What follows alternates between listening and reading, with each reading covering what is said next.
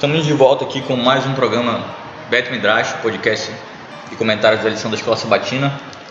Estamos aqui hoje com Gerson Oliveira e Gade Pedrosa. Estamos na metade da lição, chegamos na lição 7, que tem por título Yeshua e os necessitados.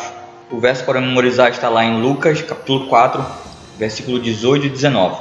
O Espírito do Senhor é sobre mim, pois que me ungiu para evangelizar os pobres, enviou-me a curar os quebrantados do coração, a apregoar liberdade aos cativos e dar vista aos cegos, a pôr em liberdade os oprimidos, a anunciar o ano aceitável do Senhor.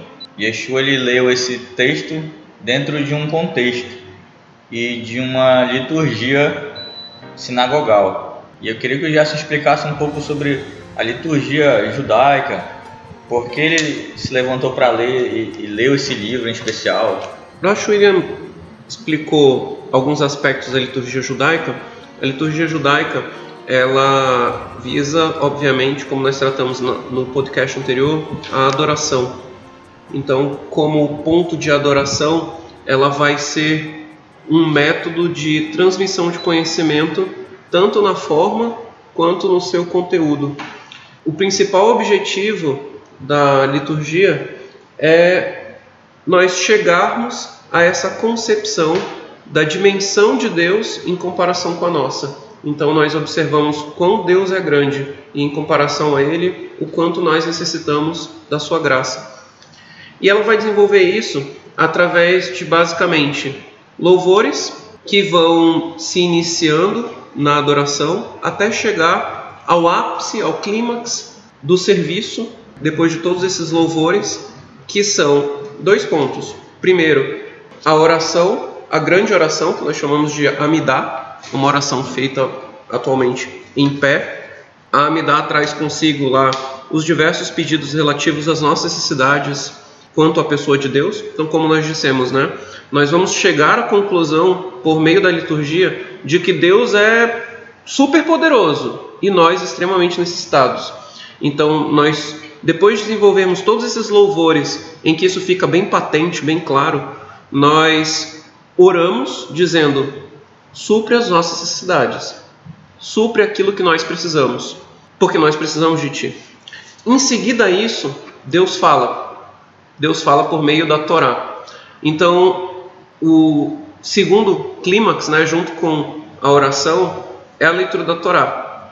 A Torá é lida Atualmente, nós temos um plano de leitura anual de toda a Torá, de todos os cinco livros da Bíblia, da, perdão, de todos os cinco primeiros livros da Bíblia, que é conhecido costumeiramente Pentateuco, livro, os cinco livros de Moisés. Fazemos uma leitura anual desses cinco livros. Então, eles foram divididos em 54 porções, chamadas parashiot, o singular parashá, e essas porções elas são lidas uma ou duas por semana. Algumas semanas nós vamos ter leituras especiais por causa das festas, mas essas 54 leituras são feitas ao longo de um ano. Na antiguidade, o ciclo de leitura de Paraxá era um pouco diferente, ah, até mesmo em função da maneira como era observado enquanto o templo estava erguido e que o povo estava na terra, na sua terra, né, na Terra Santa, havia um ciclo que ele era trienal. Então, a cada três anos se encerrava uma leitura da, da Torá. Depois, nos outros três anos, se fazia uma outra, um outro ciclo de leitura da Torá. E aí depois nós tínhamos o jubileu. Mas independente de qual ciclo, num ciclo de um ano num ciclo de três anos, desde o tempo de Esdras e Neemias, foi introduzido para ser lido junto com a Paraxá, a, a porção semanal da Torá, uma Haftará. A palavra Haftará quer dizer conclusão, a conclusão daquilo que foi lido. O que, que eu posso entender daquilo que foi lido? Por que, que surgiu a Haftará? A Haftará surge porque houve um período durante o, o, as invasões gregas, né? então o período em que os gregos entraram em conflito com os judeus e tentaram impor a sua forma de adoração. Então, naquela clássica figura lá de Daniel, ventre de bronze, de bronze né? ou o leopardo de quatro cabeças, né?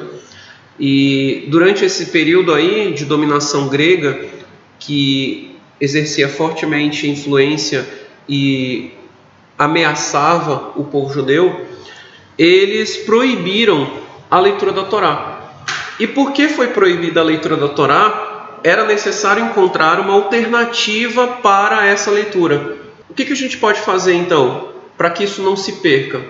Vamos fazer o seguinte: nós temos aqui, não é Torá, não é livro religioso, nós temos livros históricos de pessoas que foram importantes na nossa história e escreveram alguns livros aqui. Então, nós vamos nos reunir para ler esses livros. Como eram livros históricos, os gregos achavam que bem, o que a gente tinha proibido era Torá, é o livro sagrado deles. Como não é o livro sagrado, é outra coisa. Então, não tem problema. Só que esses livros históricos que eles estudavam eram trechos dos profetas. Então, enquanto eles não podiam ler o Torá, eles selecionaram diversos trechos dos profetas que tinham um conteúdo ou uma mensagem central semelhante à mensagem que era costumeiramente lida na Paraxá, na leitura semanal daquele período, e faziam aquela leitura dos profetas. Então, aquela ideia que se precisava transmitir às pessoas, aqueles princípios bíblicos que eram transmitidos por meio da leitura da Paraxá, da leitura da Torá, como a Torá estava proibida, era lido o profeta que trazia uma mensagem semelhante. E isso foi chamado de Haftará. Depois que foi instituída, depois que volta então a leitura da Torá, ela deixa de ser proibida, então adotou-se a Haftará como sendo uma leitura de conclusão da Paraxá. Então, lê-se a Torá e depois lê-se um trecho dos profetas relativo àquilo ali, para se chegar às conclusões que o texto nos quer levar. Até porque nós temos essa concepção bem clara de que o conhecimento mais, mais denso dos princípios que Deus quer transmitir se encontram na sua lei, que está na Torá. E tudo mais que é escrito na Bíblia é um comentário a respeito dessas coisas. Então os profetas eles nos clareiam o que Deus queria dizer quando ele transmitiu esses princípios, ou eles vão dizer, olha, vocês não estão observando os princípios que eu pedi que vocês observassem, porque vocês estão fazendo isso, isso, isso no dia a dia de vocês, vocês estão esquecendo da Torá que tratava disso. Então, os profetas eles vão servir ainda no tempo, no tempo da sinagoga como um complemento ao estudo da Torá. Por isso que, a, por isso que recebe esse nome, Haftará, ou seja, é uma conclusão daquilo que é lido. É, ao longo do tempo, foram se estabelecendo diversas leituras apropriadas para esses ciclos de leitura da Torá, seja o ciclo trienal ou o ciclo anual. As Haftarot, as, a, as diversas leituras dos profetas, foram se tornando fixas então hoje nós podemos chegar, por exemplo, essa semana nós temos a paraxá de Vaet Hanan, que é uma das, uma, a segunda paraxá do livro de Deuteronômio. E ela também tem uma leitura relativa. Todos os anos é feita a mesma leitura dos profetas para a paraxá de Vaet Hanan. Agora, isso é algo que é fixo hoje para essa nossa divisão de leituras em 54 porções para que sejam feitas em um ano. No tempo de Yeshua, a leitura da Torá era trienal. Isso é ponto pacífico. Mas não há convergência entre os estudiosos, não há certeza entre eles de que essa leitura ela havia um, uma leitura fixa de Haftarah. Então, por exemplo, se você pegar o comentário bíblico adventista, na parte em que ele vai trazer. To, em cada tomo do comentário bíblico adventista, você tem uma, um trecho de introdução que serve para todo aquele tomo, além da introdução para cada livro. E na introdução do tomo em que você vai tratar, em que, em que há a explanação né, dos evangelhos, aos comentários dos evangelhos, você tem dentro desse tomo uma introdução em que você vai encontrar tudo isso que eu estou explicando agora de maneira mais resumida, obviamente. Então, vai explicar toda essa liturgia da sinagoga, que é a liturgia do tempo de Yeshua, e que estruturalmente é basicamente a mesma que a gente observa no Bet Minei. Então, quem tiver curiosidade de entender como que era o tipo de liturgia que Yeshua observava no tempo dele, então qual era o culto que Jesus frequentava, basta vir a uma Bet Sion para ver isso daí ao vivo, né? E não ficar conjecturando, não é muito difícil. Então, no comentário bíblico você vai ter essa explanação. E lá ele expõe essa questão, que não havia uma leitura fixa de Haftarah, mas havia essa leitura de Haftarah. Essa leitura de Haftarah, é, ao contrário da Torá, que você tinha uma leitura que era necessariamente em hebraico, do, daquele rolo da Torá que era guardado, essa leitura de Haftarah não necessariamente ela precisava ser toda em hebraico. Ela podia ter é, uma leitura na língua local. Que no caso de Jesus era aramaico. O aramaico. Então eles provavelmente faziam uma leitura da Torá em hebraico e depois faziam uma leitura da Haftarah em aramaico. E o que, que acontece? No tempo de Yeshua, você tinha algumas pessoas que tinham autoridade e elas eram chamadas de mestres eram pessoas que tinham capacidade de ensinar a Torá para os outros e fazer profundos comentários. A palavra mestre em hebraico é Rav, ou Rabi, como a gente conhece, né? E hoje eles se tornaram os chamados rabinos. No tempo de Yeshua, os grandes estudiosos da Torá, que eram muito respeitados, eles recebiam esse título. E o próprio Yeshua foi chamado em algumas ocasiões de Rav de Rabi, né?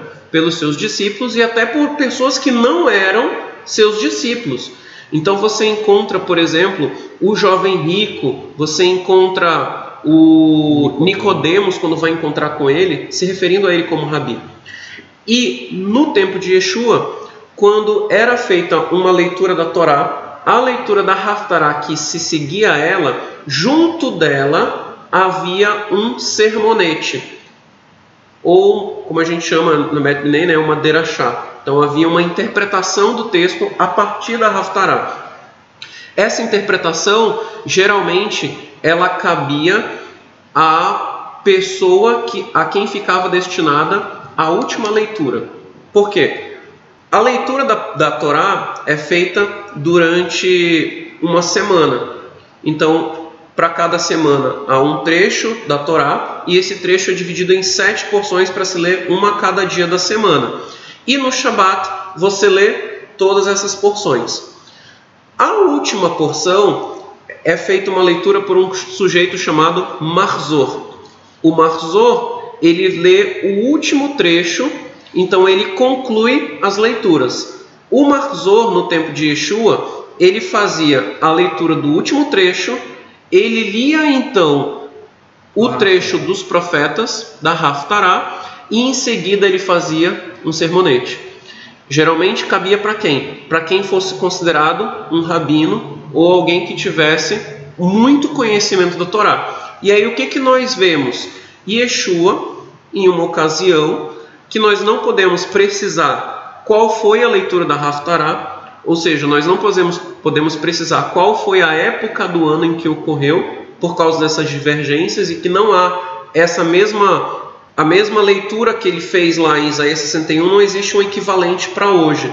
Então não dá para dizer, mas em algum momento as pessoas considerando que Yeshua era um grande sábio, um grande entendedor da Torá, pediram para que ele fosse o Marzor, fizesse a última leitura, em seguida lesse um trecho dos profetas que se não houvesse uma leitura fixa, né, que ele compreendesse que fosse a explanação daquele ponto e em seguida fizesse uma interpretação.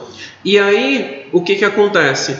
Ele lê uma leitura da Torá que a gente não sabe qual foi, mas que provavelmente era uma leitura que tratava aí da missão do Mashiach, da missão do Messias.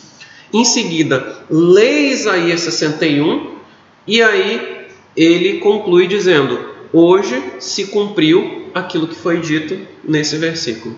É, é curioso porque logo após a, a leitura, ele teve uma conversa com as pessoas que participavam do serviço litúrgico. Está no, tá no, no livro de Lucas. A gente pode encontrar isso lá no, no, restante do trecho que a gente não leu, né? Esse mesmo capítulo 4, se a gente observar mais adiante, a gente vai encontrar isso. E as pessoas estavam esperando que ele fizesse o comentário, né? Que, e que ele continuasse fazendo comentários e, e que de alguma forma operasse os milagres que ele estava operando em outros lugares, né? Hum, Eles estavam sim. esperando isso. Aí ele disse: Não, mas eu não vou fazer milagres aqui. É, porque um profeta nunca é bem-vindo na própria terra. Então, é curioso essa afirmação de, de Yeshua, porque as pessoas se revoltaram com ele, levaram ele para fora e queriam jogar ele de um, de um lugar mais alto, né? E aí ele, no momento do ápice da, da raiva do, da multidão, ele passou no meio da multidão e foi embora, né? Eu achei interessante o, o decorrer desse comentário porque tem muito a ver com, com, com aquilo que a gente tem dito aqui em outras ocasiões, até em comentários aqui que a gente faz em outros serviços da, da, da comunidade judaica, que é, os favores, as bênçãos que nós compartilhamos com os nossos irmãos, nem sempre precisam ser divulgadas. Eu achei bem, bem, bem ilustrativo essa situação de Yeshua. Não precisa necessariamente fazer um bem para as outras pessoas para que todos vejam né, o bem que foi feito. Nem sempre é necessário fazer dessa forma. Porque muitas vezes as pessoas se achegavam para ele com interesses é, muito materiais e não necessariamente espirituais. Né? Fizeram até um comentário, né? Esse o filho do José, que era um comentário que tinha a ver com a. A origem. É, é com a origem é, de, de concepção imaculada da, de Maria, né?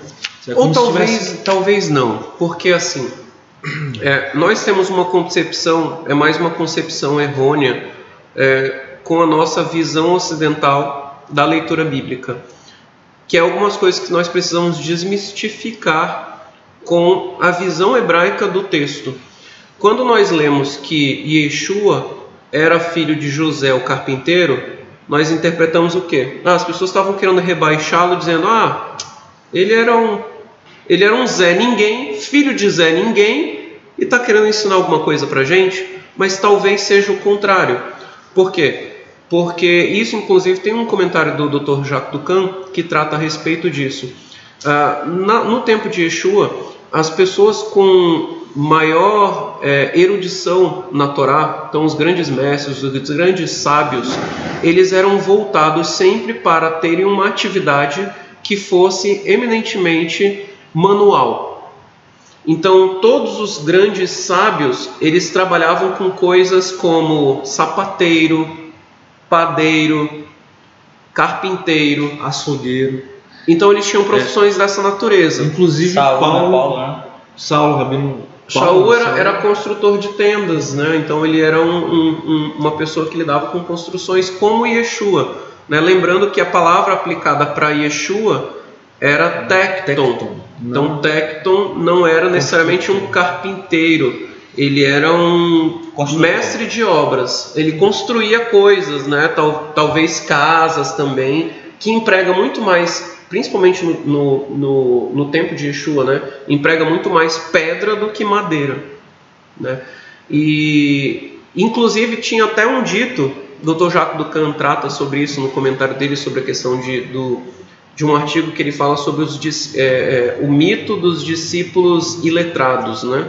E aí ele fala sobre, justamente porque a gente vê, ah, é, pescadores, é um bando de gente ignorante que não sabe de nada. Isso é pura ignorância nossa e não deles, né? Nossa, como ocidentais ao ler o texto. E havia, o Dr. Jacques Ducan cita, havia como que um ditado no tempo de Yeshua, dizendo que se você tivesse uma dúvida a respeito de algum ponto difícil da Torá, era bom consultar um carpinteiro, porque era o tipo de pessoa que teria capacidade de tirar esse tipo de dúvida sua. Por quê? Porque um grande mestre da Torá, obviamente, escolheria uma profissão como carpinteiro, uma, uma, uma, uma profissão mais braçal para equilibrar o tanto de trabalho mental que ele já exercia ao estudar a Torá. Então, quando as pessoas falam de Jesus, olha, não era filho de um carpinteiro, de José, eles estavam dizendo, ah, isso aí explica porque ele está conseguindo falar tantas coisas a respeito da Torá. Ou seja, exalta o ponto que diz anteriormente, que elas ficavam, ficaram impressionadas com o que ele falou. Né? Mas em seguida, quando elas esperam que ele traga mais coisas interessantes, explique mais coisas, ele diz: olha, isso não pode ser, pode não ser bom para vocês. E ele cita dois exemplos que são emblemáticos, porque são duas pessoas que foram afetadas positivamente pelo profeta e elas não eram do povo de Israel, elas eram Goem. Exatamente. Que é o, o a viúva né, de Sarepta e Naaman. É, tinha, é verdade, é verdade. Né, é. E, e, e para embananar um pouco o nosso roteiro, é interessante né, que mais adiante, quando você vai observar, por exemplo, a oração de Maria ou Miriam, a mãe de Yeshua, a oração de Miriam, ela trata justamente no ponto de que a bênção do, do Mashiach, ela ia beneficiar os povos, não só o povo judeu, mas os povos como um todo. E se você fizer a leitura de Isaías 61, também vamos chegar a esse ponto. Então vale a pena a gente agora passar a leitura de Isaías 61. Tu pode fazer, Gad, por favor? Só, antes de, de ler, só é, fazer aqui um, um, jump rapidinho.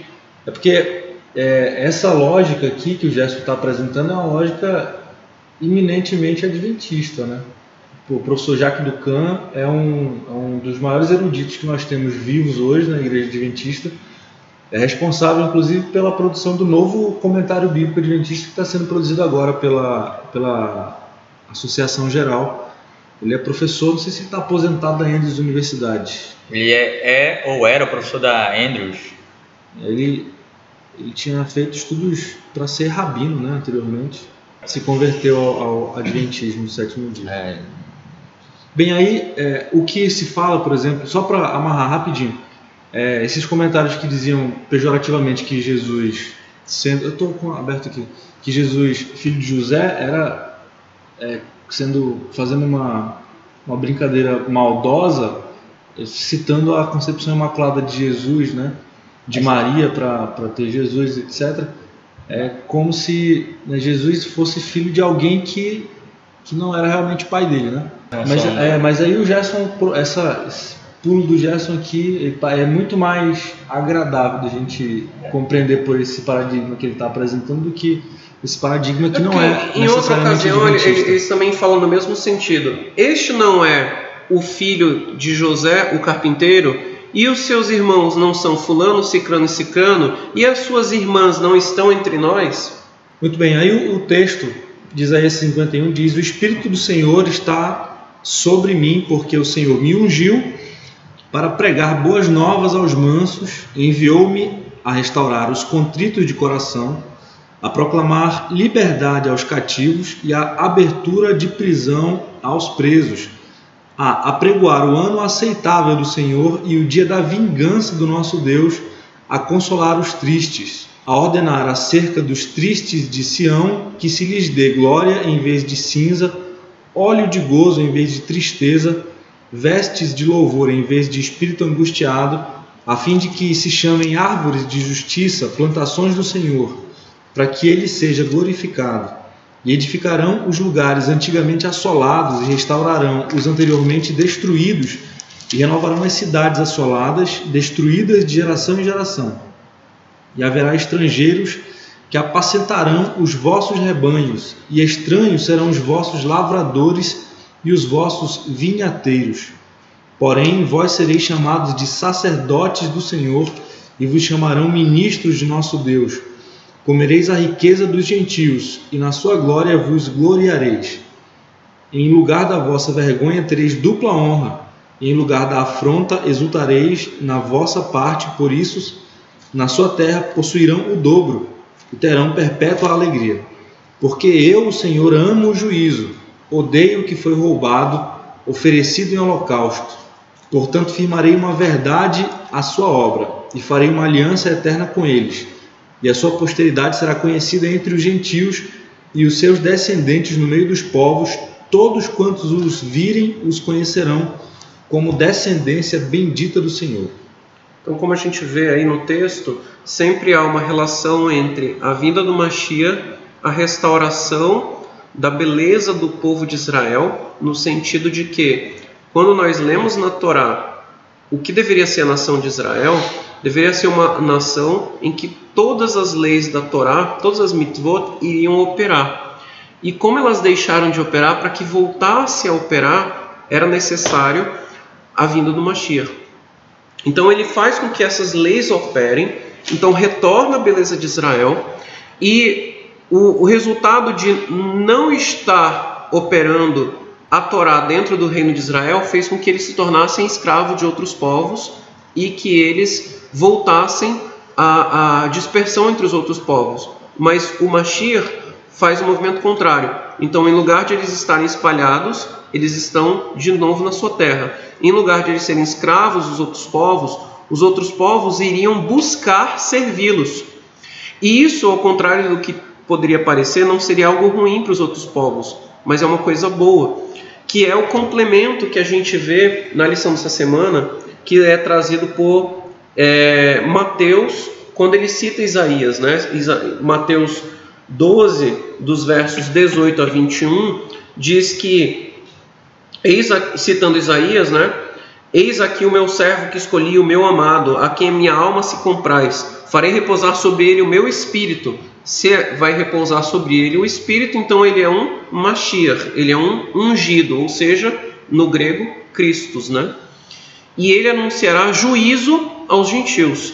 Não contenderá nem gritará, nem alguém ouvirá nas praças a sua voz, não esmagará a cana quebrada, nem apagará a torcida que fumega, até que faça vencedor o juízo, e no seu nome esperarão os gentios. Então, a esperança do Mashiach, ela abarca tanto a nação judaica quanto as outras nações. As outras nações iriam ser beneficiadas com isso, que sempre foi o objetivo de Deus. Quando Deus estabelece um povo, e essa é uma visão que tanto algumas pessoas no tempo de Yeshua podem ter tido dificuldade de entender, quanto nós hoje às vezes temos dificuldade de entender o que significa uma eleição de Deus. Quando Deus escolhe alguém para uma missão, não é por sua causa, não é nem porque você é especial e nem para te beneficiar, mas é porque ele está preocupado com os outros que não são você e porque ele quer beneficiar os outros através de você. Então, quando ele elege a nação de Israel, ele espera que, por meio da nação de Israel, os outros povos de novo venham a tomar conhecimento da sua lei. Então, ele coloca a sua lei no meio da nação e, faz, e espera que essa nação ponha a sua lei para operar. E os outros povos iam ser beneficiados com isso. Como isso não aconteceu, ele então propõe a vinda do Mashiach para que essas coisas ocorram. E aí, de novo, a lei deve operar no meio do, do povo e as outras nações devem alcançar a misericórdia que vem por meio da lei. Isso era a missão do Mashiach. Agora, uma, uma, um ponto importante a respeito da missão do Mashiach é a visão que Miriam coloca a respeito dele. Vamos ver aí o, o capítulo 1 do livro de Lucas, quando tem o cântico de Miriam, a mãe de Yeshua, ela faz uma profecia, né? Ela estabelece uma profecia, eu achei interessante isso.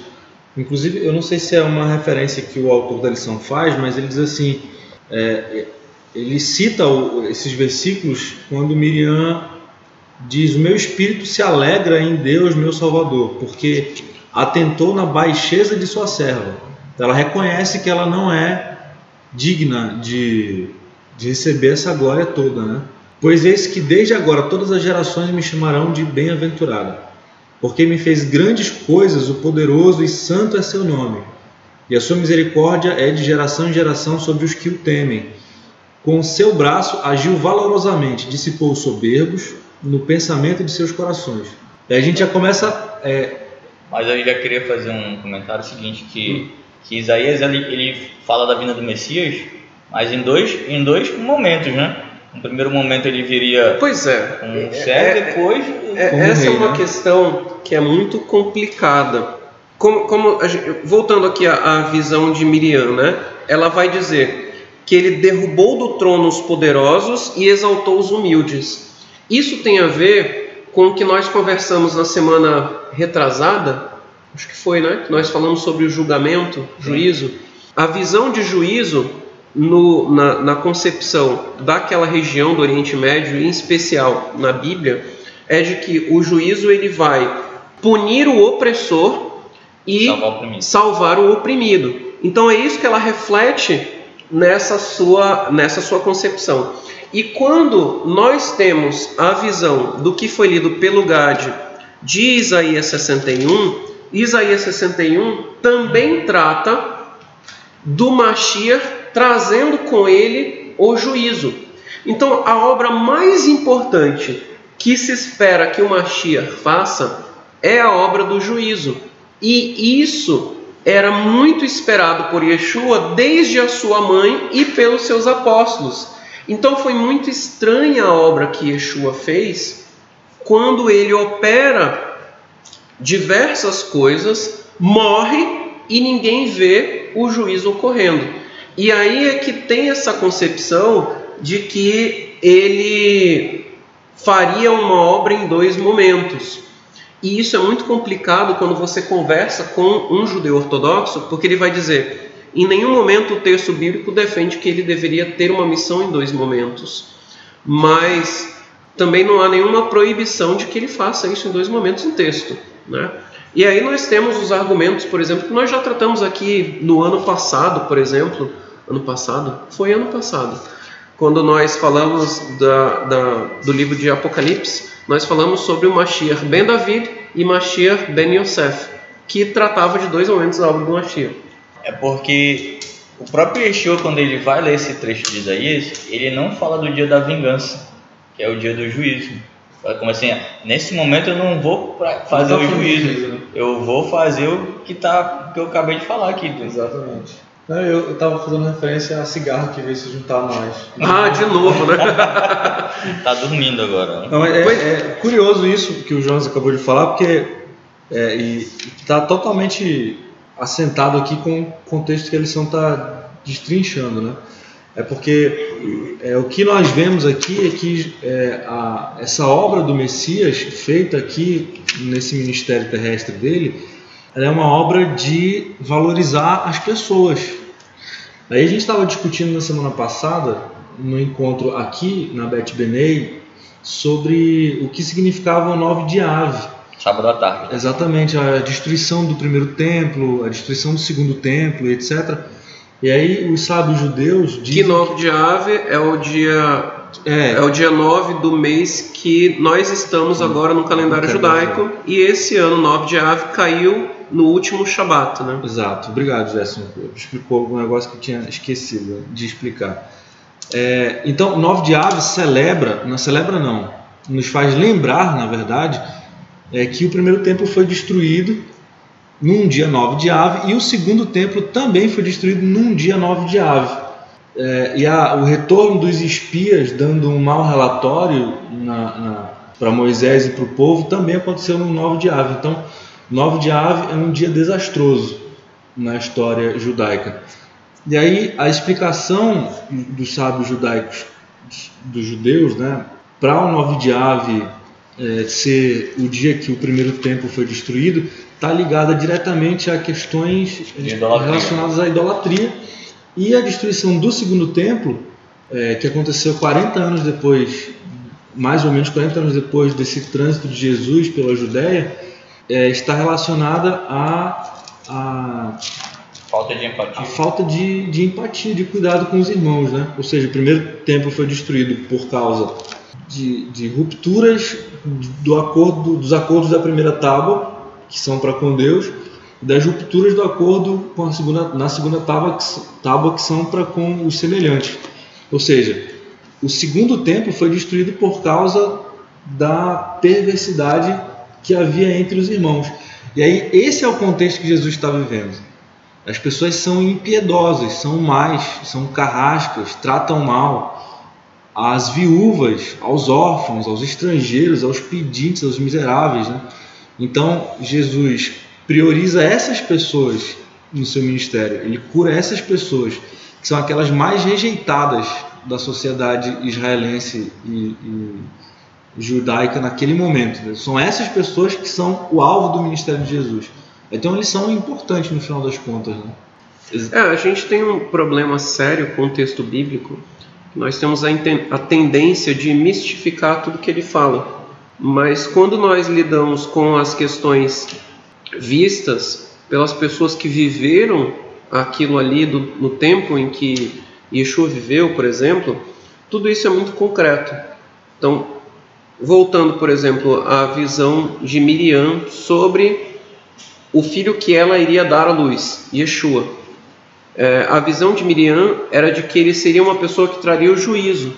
Isso é muito interessante porque, se você for observar, até mesmo pela descendência dele, Yeshua era descendente de Salomão. Né? Pela descendência dele, com a figura de Salomão, você compreende bem, lendo a história dele, o que, que era, qual era a importância de um rei para Israel. O que, que as pessoas tinham, como que as pessoas viam, qual era a importância da figura do rei. Na nossa cultura, o rei é uma pessoa responsável por liderar as guerras e por administrar o Estado mas no tempo de Yeshua, naquela região, e a visão que as pessoas aplicavam a quem ocupava um trono, ela também tinha a função de julgar.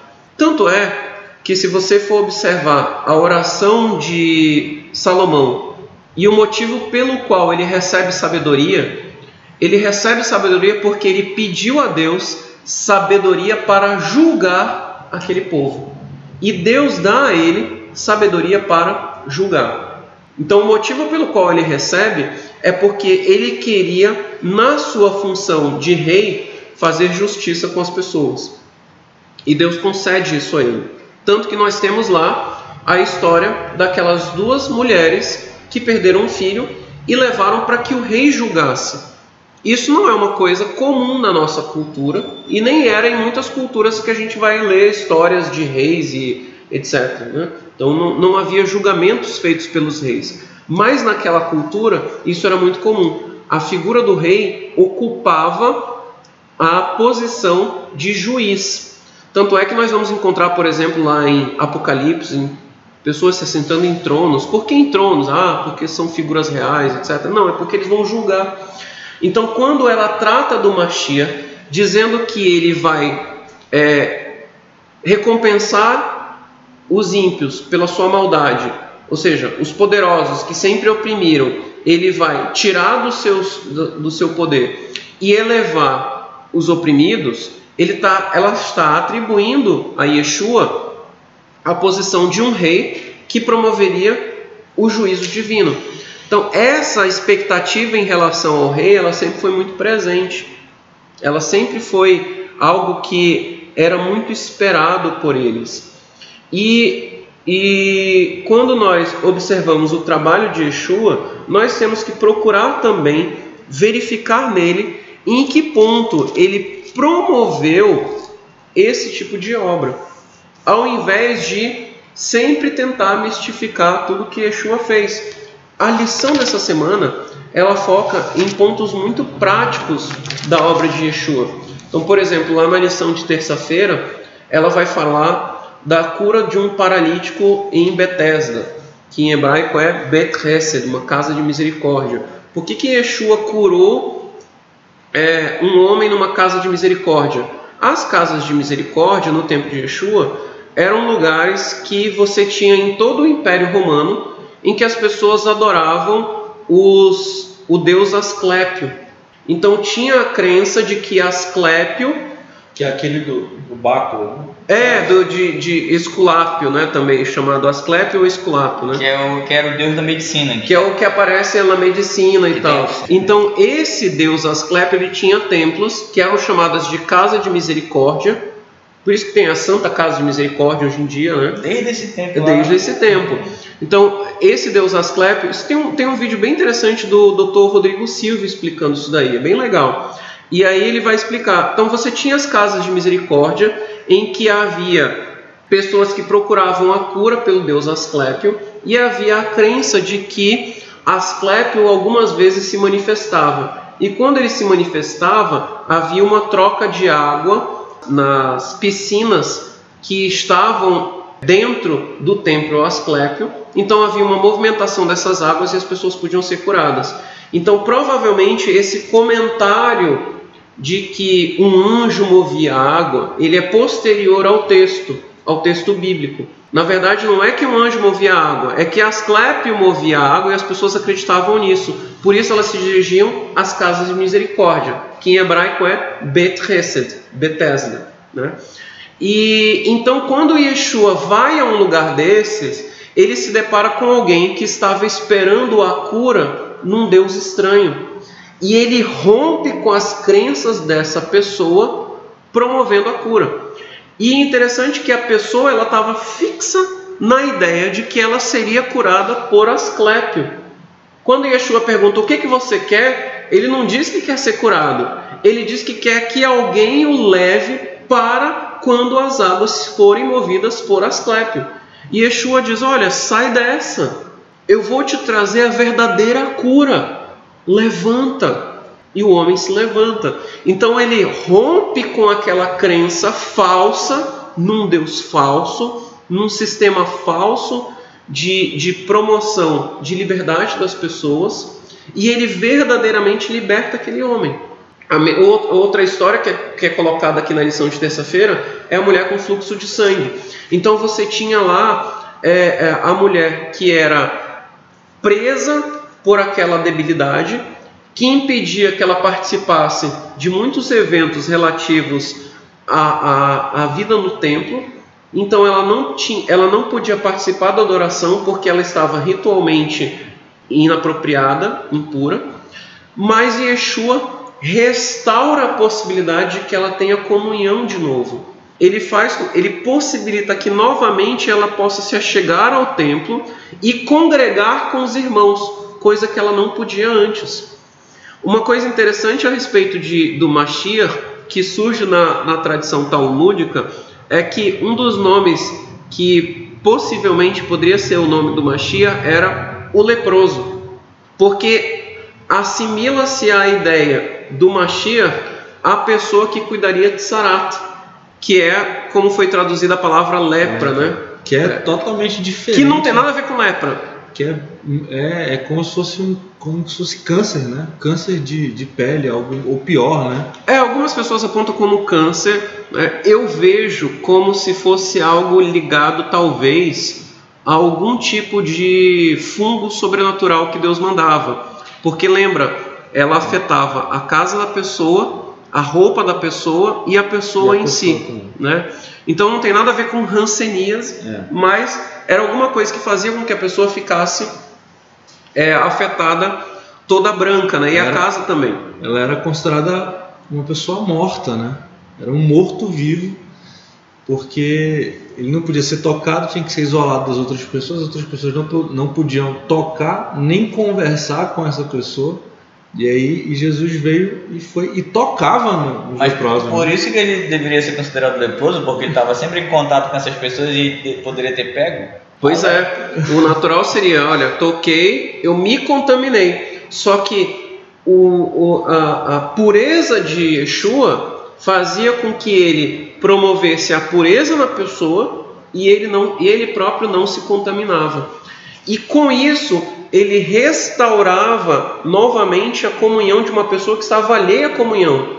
E não cabe, por causa do tempo, a gente explicar tudo a respeito da Tsarat, mas uma das principais causas da Tsarat era a Lashon a língua má, a maledicência, falar mal de alguém. Então, como consequência de que eu criava intriga entre as pessoas por estar sempre falando mal do outro, vinha uma doença de Deus que eu ficava todo branco e as pessoas olhavam para mim e diziam: Sarat. Então, por causa disso, eu era afastado da comunhão. Então, como eu criava intriga, eu era afastado da comunhão. Isso fica muito claro na história que a gente já citou aqui, quando Yeshua vai fazer a leitura de Isaías 61, né? Ele cita Naaman. Naaman era um cara que gostava de falar mal. Então ele chega lá, Naaman vai te banhar no Rio Jordão. Ah, mas tinha tanto rio bom, me coloca no rio da pior qualidade. Então era o tipo de pessoa que gostava de ficar falando mal. E isso causava tsarato. Então o que que Yeshua faz? Ele alcança pessoas que visivelmente elas estavam naquela condição por serem pecadoras. Então, pô, o sujeito está com tsarato porque ele é, ele é uma pessoa que não deve participar da comunhão com os irmãos. Que era o caso de Simão. Exatamente, né? Simão ele vê lá a mulher pecadora e ele diz: esse aí não deve ser bem profeta, apesar de ter me curado, porque ele não percebe que essa mulher é pecadora. Então esse é o tipo de pessoa com tsarato, né? Então é o tipo de pessoa que não faz bem participar do convívio. E Yeshua faz o que com esse tipo de pessoa? ele restaura a possibilidade de convívio com a pessoa, dizendo: olha, deixe o seu pecado no passado e viva agora uma vida plena, livre, livre de tudo, tudo relativo ao seu passado. Comece agora em branco, puro, são, e ele restaura a obra dessas pessoas, a vida dessas pessoas, né? E aí é interessante, né? Voltando a Isaías 61, que é um ponto central, como o Jonas apontou, o Isaías 61 ele traz duas, duas ações que são consecutivas e parecem estarem no mesmo tempo, mas que Yeshua faz com que estejam separadas. Né? Ele traz o ano aceitável do Senhor e o dia da vingança. E a nossa tendência é olhar o dia da vingança como sendo uma coisa ruim. Né? Mas o que é o dia da vingança? O dia da vingança, ele envolve, aí no verso 2 de Isaías 61, em consolar todos os que choram. Por quê? Porque o dia da vingança, na verdade, é o dia do juízo. E o dia do juízo, ele vai punir o culpado, mas ele vai salvar o inocente. Sabe o que é interessante é que toda vez que se fala de punição para o culpado, sempre existe uma mensagem de misericórdia, né? Pois é, é por isso que antes de colocar o dia do juízo, ele abre a possibilidade para que todos alcancem misericórdia por meio do jubileu. Então ele diz: antes de haver o dia da vingança, tem o ano aceitável do Senhor. Qual que é o ano aceitável do Senhor? É, tem dois anos que são importantes. É o sétimo ano que é o sábado dos anos, e tem o, o, sábado dos sábados, né? Que é o Yovel. Yovel é o, o sétimo ano que é o a Shemitah, ano, né? A Shemitah, que é o sétimo ano, que é o ano de descanso, que a terra descansa, que todos descansam e se voltam para a lei, passam o ano, as pessoas estudam a lei, e aí contando sete anos desses sete períodos, né? Que seriam 49 anos, ou seja, no quinquagésimo ano a gente tem um sábado para os sábados, que é o jubileu, que é um ano de remissão, todos são livres, quem era escravo fica liberto, a terra também descansa. Na verdade, a terra descansa por dois anos seguidos. E quando né? começava o ano do jubileu, tu te lembras? Sukkot. Ele começava depois de Yom Kippur. Que depois que, de Yom é Kippur é, vem é, Sukkot. Sukkot, né? exato. Isso é interessante, por quê? Vamos lá. Como nós tratamos anteriormente, as leituras de Haftarah, há discussão se elas eram leituras fixas no tá, tá se elas eram leituras fixas para cada leitura da Torá. Só que uma coisa já se observa há muito tempo é que muito tempo que eu digo é, é, para o judaísmo, né? Pouco tempo é uns 500 anos, muito tempo é uns 2 mil anos, né? Então, já há muito tempo se observava isso, que para o período usual do ano, você escolhe qualquer trecho da, da, dos profetas que explique o seu texto da Torá. Mas quando você está chegando no período próximo do Yom Kippur, do dia do juízo, eram escolhidos textos relativos à vinda do Mashiach como estava no profeta Yeshayahu, Isaías. Então, sempre que eu estava chegando ao Yom Kippur, as pessoas já tinham essa concepção porque elas começavam a leitura de Isaías. E quando Yeshua escolhe fazer essa leitura, era num período em que ele faria uma leitura necessariamente do livro de Isaías, ou seja, eles estavam chegando perto do dia do juízo, do Yom Kippur. Então, aquele ano, quando Yeshua faz aquela leitura, talvez, a gente não sabe, talvez aquele ano fosse um ano de Iovel. E quando ele faz essa leitura, ele faz essa leitura certamente próximo do período de Yom Kippur, próximo do dia da expiação, que no, na, na, na, na visão judaica, ou seja, nos termos em que a Bíblia apresenta esse dia, esse é o dia do juízo. E o que que Yeshua faz então quando ele vai tratar do dia do juízo? Ele diz: olha, antes do dia do juízo, você vai ter um período em que todos vão se tornar aceitáveis. E essa que é a grande obra de Yeshua. Ele promove uma grande restauração entre todas as pessoas, inclusive os párias da sociedade, as pessoas que eram mais rejeitadas e as pessoas que você olhava para elas e dizia: esse sujeito não tem esperança para ele. Como é talvez a visão de quem nunca pecou aí no universo e olha para a Terra e diz: esses sujeitos vão vir para cá. Quer dizer, o universo inteiro está incontaminado. E o que Deus está propondo é pegar esse bando de gente ruinzinha que tem nesse planetinha, que foi o único lugar que caiu, e trazer para junto da gente. Isso é seguro? Como que eu vou tornar isso seguro? Aí vem a figura do Machia. A figura do Machia vai trazer o juízo, mas antes de trazer o juízo, em que ele vai punir o culpado e recompensar o inocente, ele dá uma oportunidade para que todos aqueles que antes poderiam ser considerados culpados, agora sejam considerados como inocentes e vivam nessa condição. Então é por isso que ele encerra a leitura nesse ponto e trata dizendo: olha, chegou esse tempo, esse tempo é agora. A obra que eu vou fazer nesse momento, que era a obra da sua morte, é tornar todos nós aceitáveis e nos preparar para o dia do juízo. E como nós nos tornamos aceitáveis diante de Deus, nós agora temos que procurar fazer essa obra que ele fazia, que era a obra de salvar os irmãos. Então, quando nós olhamos para a pessoa de Yeshua em tudo que ele fazia, nós temos que procurar imitá-lo, também promovendo essa libertação das pessoas que ele promovia. Porque essa é a obra que precisa ser desempenhada. A lição dessa semana não vai tratar desses textos de maneira aleatória. A gente estava comentando aqui nos bastidores que o autor da lição foi excelente no seu desenvolvimento da lição, porque ele não vai aqui ao contrário de alguns autores que a gente já pode ter encontrado como autores da lição, ele não vai defender as suas ideias e buscar um apoio na Bíblia. Ele tem uma, uma, uma ideia bíblica que ele quer nos mostrar como ela se desenvolve ao longo da Bíblia. Então, qual é a ideia que ele o princípio bíblico que ele quer apresentar? A Tzedakah. O que, que ele fez com esse princípio para a gente até agora? Ele veio nos mostrar como a Tzedakah surge com a criação do mundo. Tzedakah que é a justiça, né? São as obras de justiça.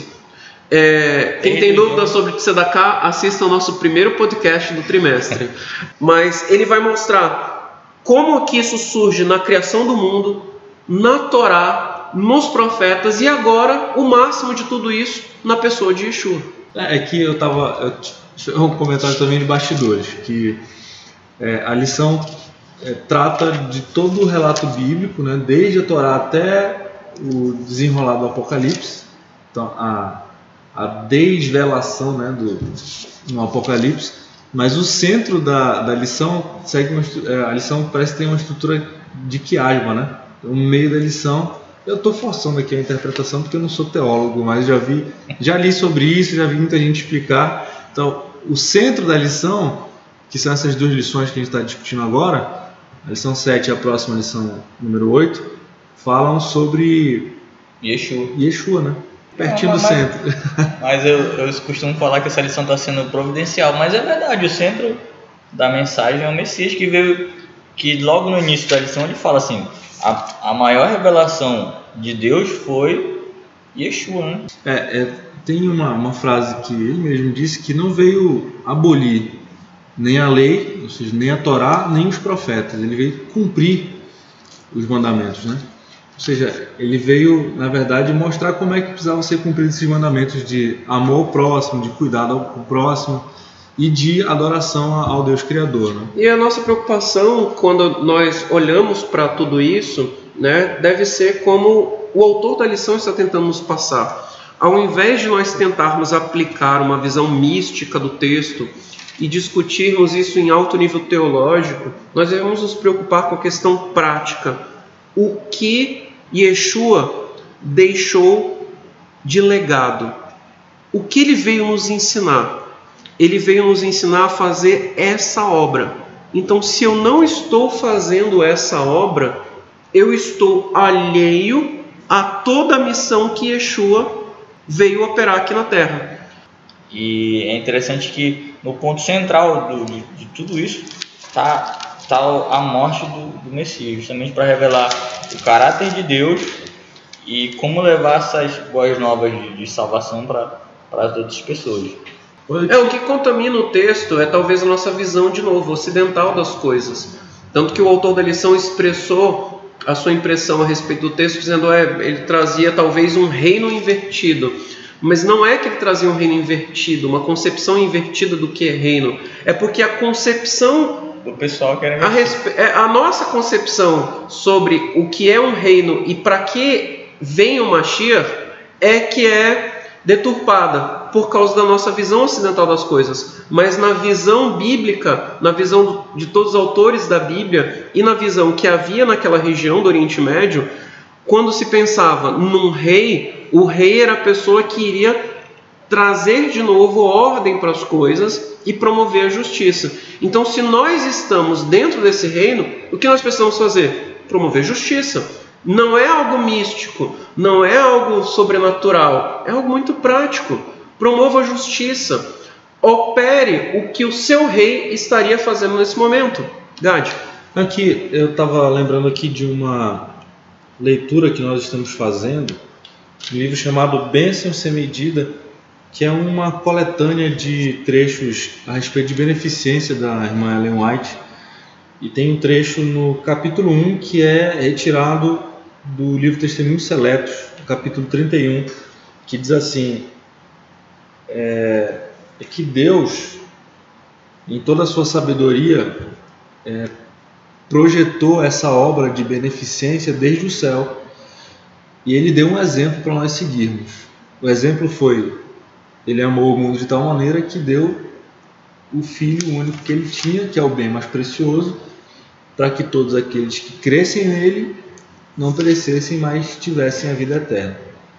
É, Em outras palavras, Deus deu isso para nós como uma dádiva que é incomparável. E aí nós temos como obrigação essa, esse dever de retribuição. A gente não está dando para Deus, a gente está devolvendo aquilo que ele, que ele deu livremente para nós. Só que Deus não precisa dessas coisas. Então Deus se agrada muito mais quando nós ajudamos as pessoas que estão ao nosso redor, que são necessitadas, é, do que fazendo outras obras que não são em função de ajudar as pessoas que passam por necessidade. E aí a gente volta a uma a um, a uma a um xiste que a gente sempre conta aqui na, na Bet Benei, quando a gente faz esses estudos sobre beneficência, de uma pessoa que chegou com um rabino muito famoso chamado Rabino Hillel há muito tempo atrás, antes de Jesus inclusive, e pediu para o rabino ensinar a lei para ele em dois pés.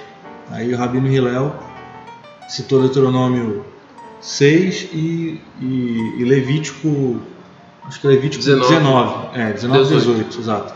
Ama a Deus sobre todas as coisas e ama o próximo como a ti mesmo. Daí o rapaz disse: Então, por favor, me ensina aí em uma perna só.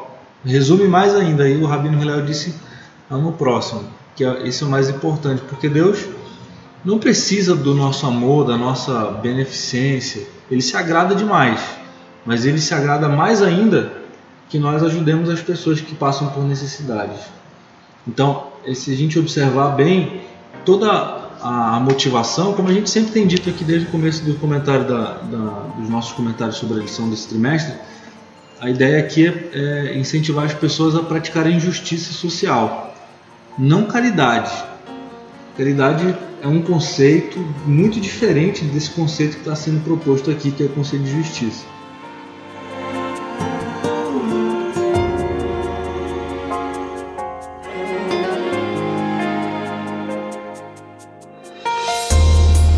Bem, amigos, nós chegamos ao final do nosso podcast. Estamos muito felizes de poder compartilhar esses momentos aqui com vocês. Isso funciona como a nossa classe de professores, de professores né? a gente tem muito mais coisas para falar, mas. Pois é, aí eu falo assim: quer saber mais? Faz uma visita aqui pra gente. é verdade. Aí... É sexta-feira, 19h30, sábado de manhã, 8h30 começa termina por volta do meio-dia. Sábado à tarde, a partir das 17 horas. E especialmente o nosso Beit Midrash né, é nesse período, de 8 e meia da manhã até 9h45 de todo o Shabat. Tá, a gente fica felicíssimo quando as pessoas participam junto com a gente, porque essas bênçãos aqui, é, é, a gente já está pensando desse jeito aqui. Nós recebemos isso tão liberalmente de Deus que nós ficamos muito felizes em compartilhar essas bênçãos com todos. Você também está sendo convidado a compartilhar essas bênçãos. Compartilhe esse podcast com as pessoas que convivem com você, a grupo de WhatsApp da família, amigos, trabalho, escola, faculdade. Vai ser uma bênção para você e para as pessoas que ouvirem. Acompanhe a gente também nas redes sociais, né, Jonas? Nós estamos no Facebook, no Twitter, no Instagram com o user arroba BBT Manaus e nós estamos nas plataformas de áudio, de áudio não, né, de podcast. É, nós estamos no Spotify e no SoundCloud, no Castbox, no Deezer, no, no Deezer e no iOS Podcasts. Nós estamos lá como BBT Manaus. Né? BBT Manaus. Eu pensei que era Bet Midrash. Tá Bet Midrash. Se tu procurar pelos dois, tu encontra Bet Midrash ou BBT Manaus. Pronto. E outra coisa também, Projeto Maná tá chegando. Isso é para fazer assinatura da lição da Escola Sabatina. Não deixe passar, não deixe ninguém da sua casa sem lição da Escola Sabatina. Seja uma bênção para as pessoas que rodeiam você. Estude a Bíblia. Deus tem mensagens muito reavivadoras para você. Deus abençoe a todos. Shabbat Shalom.